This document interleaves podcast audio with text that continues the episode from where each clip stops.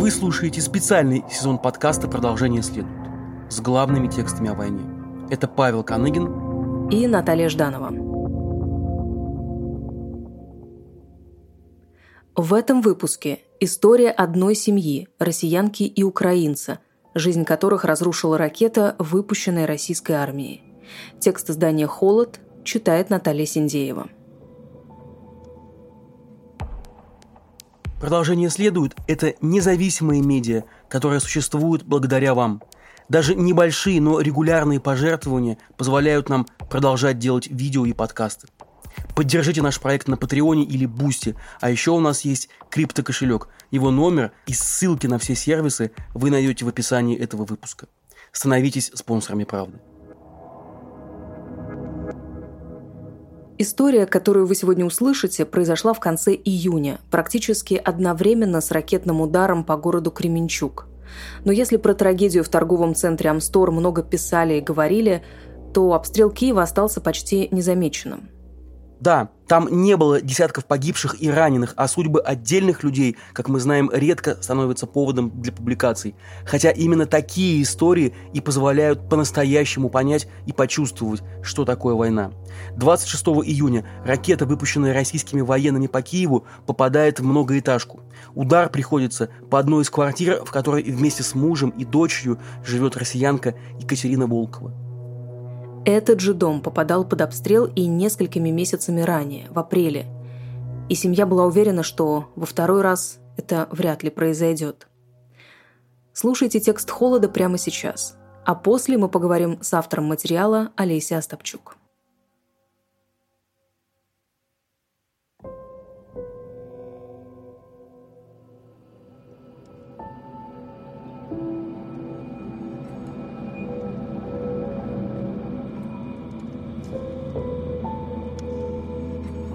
Звери улетели на радугу. Текст издания «Холод» читает Наталья Синдеева. В декабре 2013 года Алексея Никитина позвонила подруга и попросила помочь ее коллеге, россиянке Екатерине Волковой, донести до дома елку. Никитин отозвался на просьбу, принес Кате елку, да так и остался с ней навсегда, рассказывает подруга семьи Александра Айвазян. Сама Волкова описывает Никитина как заводилу. У дочки ярко выраженный сарказм, сразу понятно в кого. И любители животных. Одна собака хорошо, но лучше две или три. Веселые и при этом очень глубокомыслящие, добавляет она. Москвичка Волкова влюбилась и в Никитина, и в Украину в целом. В Москве она работала букинком, но хотела сделать карьеру. И, как вспоминает ее подруга Лиза Лен, постоянно смотрела вакансии в зарубежных офисах компании. Когда Букинг открыл офис в Украине, Волкова отправили работать туда – мне было очень комфортно в Киеве, рассказывает Екатерина. Это мой город. Москва для меня была слишком большой. Тут я знакомилась с замечательными людьми, и уезжать совсем не хотелось. Видно было, что она нашла человека, который ей подходил, что она изменилась, подтверждает Лиза Лен. Мы когда вместе работали, она была карьеристка, одиночка. Никогда особо ни с кем не встречалась. А тут вошла в семейную гавань. И все у нее сложилось. И страна понравилась, и она была на своем месте.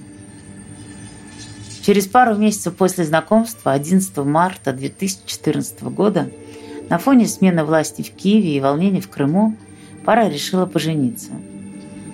Ситуация была напряженная, а я должна была лететь в командировку в Москву. И мы переживали, что меня могут не пустить обратно, объясняет Волкова.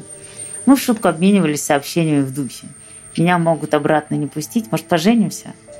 Он сказал, а давай. От решения до свадьбы прошло четыре дня. Катя радовалась, что у нее есть время, чтобы купить себе платье, вспоминает Александра Айвазян. На гражданство Волкова подаваться не торопилась. Боялась, что в России, где живут ее родственники, запретят въезд с украинским паспортом. Родители Волковой были в легком шоке, когда выяснилось, что дочь на днях выходит замуж. Они даже не знали, что у нее был бойфренд. И познакомились с Никитином только после свадьбы. Вскоре у Никитиных родилась дочь Женя. А еще они взяли из приюта двух котов и собаку.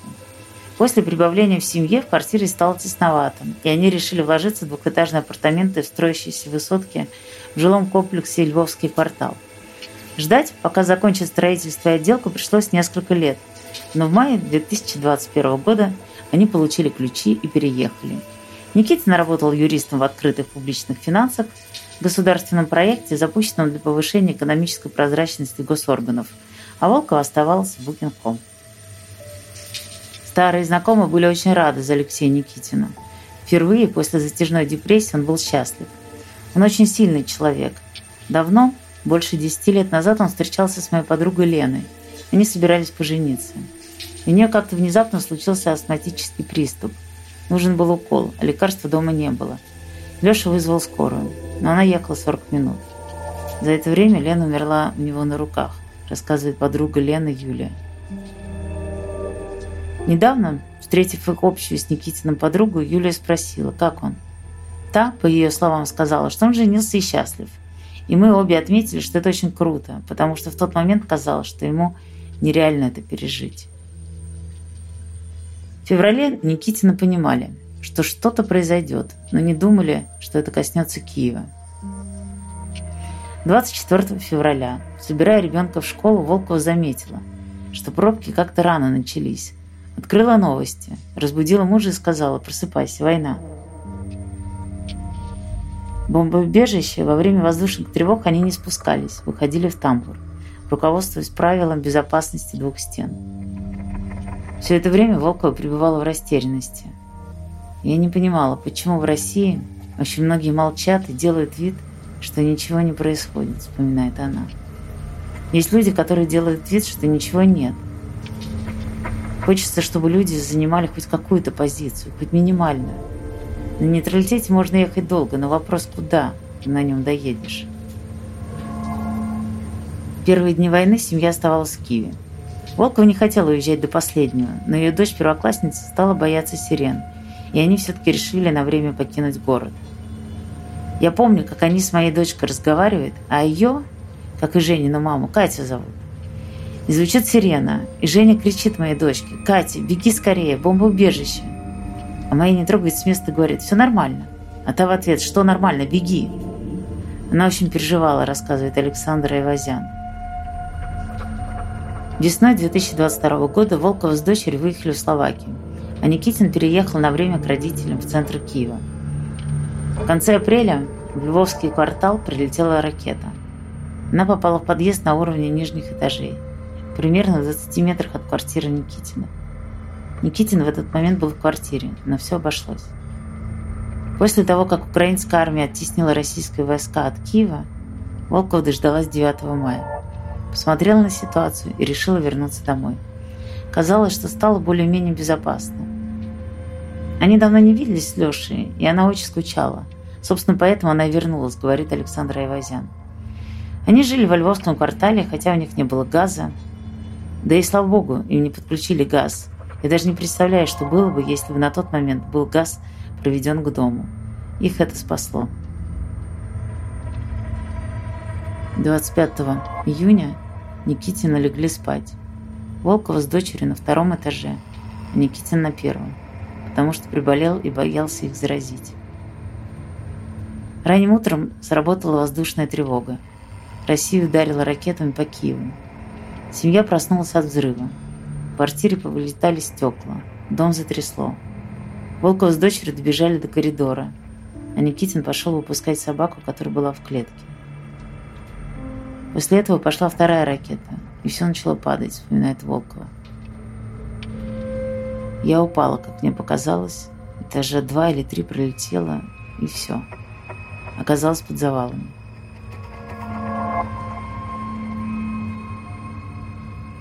Была уверена, что не может два раза попасть в одну и ту же воронку, говорит Айвазян. Позже за мэра Киева Николай Поварзник скажет, что это первый раз, когда в одно и то же место прилетела ракета. Оказавшись под завалами, Волкова думала, что умрет. Я не знала, где Леша, Женя. Мне было больно и плохо, рассказывает она. Как в голливудских фильмах, когда смотришь, как люди умирают. Вот я тоже думала, что мне пора уже, потому что так нельзя страдать. Но тут снизу раздался голос дочки, и я поняла. Так, еще, значит, умирать нельзя. Они стали переговариваться. Но потом через некоторое время услышали мужские голоса. Как оказалось, это были спасатели. Первые спасли дочку Никитина. Она рассказала, где находится мама, и спустя 4 часа Волкова тоже вытащили. А у обоих рваные раны, гематомы и ссадины. Женю прооперировали под общим наркозом. Волкова перелом позвоночника. Как минимум, ближайший месяц она проведет в лежачем состоянии, не двигаясь. Первые дни в больнице Волкова была без связи и мучила весь медперсонал вопросами, в каком состоянии Никитин. Они говорили, мы ничего не знаем, новости не смотрим. Я уже примерно понимала, говорит она. О том, что муж погиб, ей позже рассказал его брат. Для большинства людей в Фейсбуке это всего лишь статистика. После ракетного удара по Киеву погиб один человек. Написал друг Никитина Александр Авраменко. Но для меня это не один человек, это единственный человек.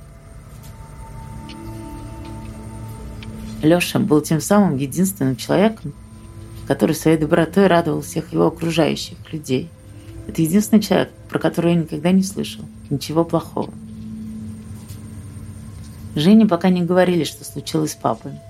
Иногда нам кажется, что она сама обо всем догадывается. Вот она вроде бы общается, что-то рассказывает, а потом внезапно становится грустной, отворачивается и о чем-то думает. Она знает, что погибли ее кот и собака. Она сказала моему мужу, что звери летели на радугу, говорит невестка Никитина Алена Кравченко. О своих любимых мягких игрушках Евгения, по ее словам, говорит, мои дети умерли. Волков хочет остаться в Украине и подать документы на гражданство.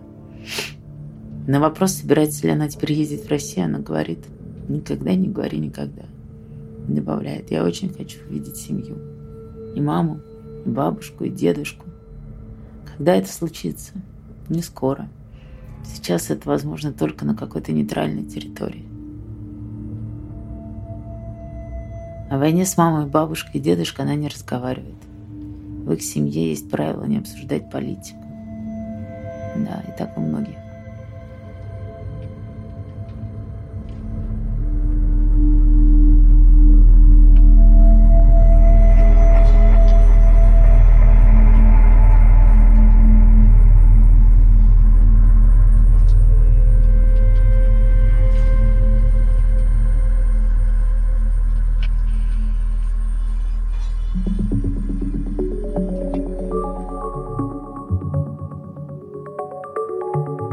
Олесь, как получилось, что ты обратила внимание на эту вообще не самую резонансную историю? Эта история в каком-то смысле меня преследовала. Я сначала увидела это в социальных сетях в виде заголовка, а потом мне в личные сообщения написал э, знакомый, э, и он сказал, что вот история. Надеюсь, Холод про это напишет. Мы говорим с автором публикации «Спецкором Холода» Олеся Остапчук. А потом утром я зашла в рабочий чат, и там уже наш редактор подкастов Алексей Пономарев написал, что с ним связалась знакомая знакомой этой семьи и сказала, что вот она слушает Кавачай, подкаст Холода, и э, она э, видела в соцсетях Холода заметку про пострадавшую семью, и она знает эту семью. И э, ну, он спросил, чем можно помочь. Э, в частности, вот э, они как-то пришли к выводу, что можно помочь оглаской в этой ситуации. И э, тогда я уже взяла эту тему а как ты связалась с самой Екатериной? Как вообще находить слова, когда говоришь с людьми, пережившими такие чудовищные вещи? А, я а, связалась а, с Екатериной, мне кажется, через э, всех ее знакомых, ну, в том смысле, что когда я разговаривала и собирала информацию для этого текста, когда я разговаривала с ее э, подругами, друзьями семьи и так далее, она еще была в больнице, и было непонятно, ну, то есть она была уже э, как бы в ну, то есть она там не, не теряла сознание, она была в нормальном относительно да, этой ситуации состоянии, но было непонятно, можно ли с ней пообщаться журналисту, поэтому я сначала поговорила со всеми ее знакомыми, и у каждого я спрашивала, естественно, чтобы ну, подскажите, да, как мне пообщаться с ней. Вот. А потом, на самом деле, я написала ей на Фейсбуке, и она мне на Фейсбуке ответила, то есть тут все предельно просто. Мы созвонились, и э, она прямо с больницы со мной разговаривала. Возможно, людям, которые там не сталкиваются с трагедиями, которые любят все чрезмерно анализировать, может показаться, что там она слишком спокойна или уравновешена, но э, я сама как человек, который переживал э, какие-то трагедии, я понимаю, что реакция может быть очень разная. Это вовсе не свидетельствует о том, что там человек это не близко к сердцу воспринял, то есть накрыть может когда угодно, держаться человек может как угодно, и здесь это всегда такой индивидуальный подход, мне кажется. Когда ты говорила с ней, что тебе было важно понять? Ну, а, наверное, главный вопрос, который меня тронул и который эм, как бы меня шокировал даже в каком-то смысле, я не представляла, каково это попасть в больницу и не знать, что твой муж умер. Ну, то есть, вот, наверное, это самое страшное для меня в этой истории, когда э, действительно, ну, то есть она чудом спаслась, да, э, и там вот есть в моем тексте этот момент, когда она говорит, что как в голливудском кино ты уже лежишь и думаешь, что все, это конец, а, что ты умираешь. Э, и понятно, что там это такое чудесное спасение, но вся радость от этого спасения, она омрачается тем, что ты приходишь в себя, и ты не знаешь, что произошло с твоим мужем, и потом, ну вот мне сложно как бы представить даже, что она испытала, когда ей про это сказали. Вот о чем в целом вся эта история для тебя самой? И что тебя в ней больше всего как-то зацепило? Возможно, это прозвучит странно. Для меня вообще эта история очень такая теплая. Она про любовь она про какую-то радость жизни. И э, у меня тут всегда случается такой э, парадоксальный, наверное, момент, потому что, ну, поскольку я очень часто пишу о каких-то человеческих трагедиях, э, многие мои знакомые не хотят читать мои тексты. Они говорят, «Э, у меня не хватает психики, чтобы дочитать этот материал. Я каждый раз удивляюсь, потому что, мне кажется, у меня там практически в каждом тексте, за исключением парочки, есть вот этот вот луч света. То есть э, то, что всегда ни в коем случае не обесценивает трагедию и не там, нивелирует ее, но что через нее пробивается. И когда я писала этот текст, еще даже до общения с Екатериной, я в какой-то момент прям ощутила вот это вот тепло любви на расстоянии. Ну, то есть это редко бывает, когда э, люди рассказывают про их отношения, и там вот, э, ну, все эти трогательные моменты про Алексея, их было очень много. А, в текст вошло крайне мало, то есть я просто понимала, что там что-то у меня ну, никуда не вставишь, то есть и, может быть, не так требуется читателю. Но я просто помню, как потом мы разговаривали с эм, Екатериной, и она говорит, вот, там однажды я была беременная, мы с ним поссорились, и э, он вышел на улицу, значит, ну вот в порыве ссоры, а вернулся с бездомным котенком. Для меня это текст тот про это тепло, свет, который может в одночасье э, быть разрушен. Вот, но э, какие-то э, отдельные детали, конечно, мне кажется, они тоже в этом тексте работают, в том смысле, что э, у меня, когда я писала, например, про Бучу, а, мнение аудитории очень разделялось. То есть э, понятно, что люди, которые понимают, что в Украине идет война, они, значит, начинают говорить, э, что да, конечно, жалко там и так далее. Люди, которые отрицают то, что происходило в Буче, они как бы и тексты про погибших там начинают отрицать. То есть там, а почему она там поехала? А почему вот она на велосипеде? А она что не знала? Там, ну, то есть там женщину э, выстрелили, когда на велосипеде ехала по Буч. То есть э, вот они начинают искать оправдание. А вот в этом тексте оправдание найти сложно, потому что если мы возьмем россиянина, который, например, считает, что э, Путин спасает россиян в Украине или там что-то еще, вот россиянка, ну, то есть вот ее семья, да, это, это уже трагедия не просто только украинская, да, это в том числе трагедия и тех россиян, которые влюбились в Украину, переехали туда, и смогли найти там свое счастье, это счастье было в одночасье разрушено.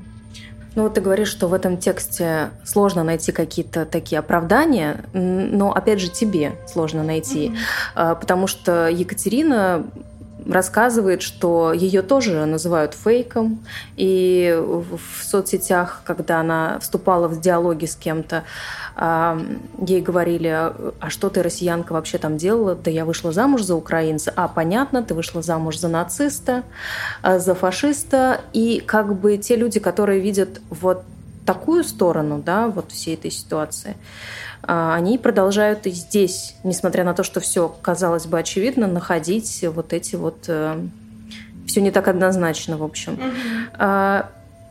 Как ты думаешь, есть ли какой-то способ до этих людей достучаться? Я, честно скажу, я уже не стараюсь достучаться, но я не считаю, что это безнадежные случаи. То есть мне кажется, что, конечно, среди этих людей, возможно, есть э, какой-то процент э, абсолютных людоедов, да, которые действительно, там, не знаю, раньше хотели, чтобы э, убивали там, не русских на улицах Москвы, а сейчас они хотят, чтобы убивали украинцев. Возможно. Но мне кажется, что этот процент как раз не такой большой, а большая часть людей старается от чего-то защититься и тут э, с этим можно работать, просто я не уверена, что их нужно переубеждать. То есть тут жизнь скорее переубедит. Я знаю ряд примеров, когда люди меняют свое мнение. То есть э, обычно, к сожалению, это случается, когда это начинает человек касаться лично. Вот, то есть тут э, Конечно, вряд ли это коснется лично всех, и хорошо бы, чтобы не коснулось там каждого лично, но а, у людей что-то меняется, как только они чувствуют ущерб происходящего на себе. И в этот момент, возможно, этот материал будет там полезен, возможно, это кого-то, не знаю, заставит задуматься хотя бы. Вот.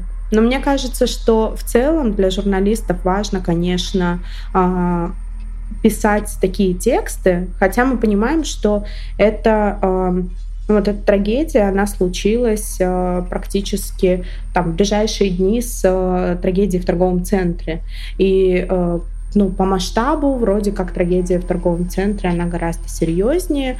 И за, с точки зрения какой-то теории журналистики, да, типичный журналист должен был выбрать что-то помасштабнее, а тут, ну, как бы история одной семьи, наверное, это не а, огромный инфоповод. Но мне кажется, что как раз важно выбирать вот такие частные истории, потому что, во-первых, они пробуждают вот некое гуманное отношение. Мне очень понравился пост, который я цитирую в этом тексте друга Алексея, который написал, что вот там для кого-то это один погибший, для меня это единственный человек. И это правда так, потому что мы сейчас видим, что там, в Белгороде произошли взрывы, да, в результате которых погибла семья, и тоже люди читают, в общем-то, что это хлопки, там, пять погибших, ну, вроде мелко как-то, да, не задумывают, ну, а это трагедия для кого-то, и, в общем-то, про это важно напоминать, мне кажется. Как, чем больше в людях будет просыпаться вот это ощущение того, что пять погибших – это много, один погибший – это тоже много, а, и, э, там, не знаю, это убийство, а не ликвидация, это, ну, обстрел – это не что-то абстрактное, обстрел – это когда у тебя э, разрушен дом, погибли коты, э, не знаю, там, ребенок прооперирован, да, и еле выжил, вот э, тогда, наверное, э, получится что-то сдвинуть в каком-то более широком масштабе, люди будут иначе реагировать на слово «война», и что-то проснется в них человеческое. Спасибо. Пожалуйста. Олеся, спасибо тебе большое.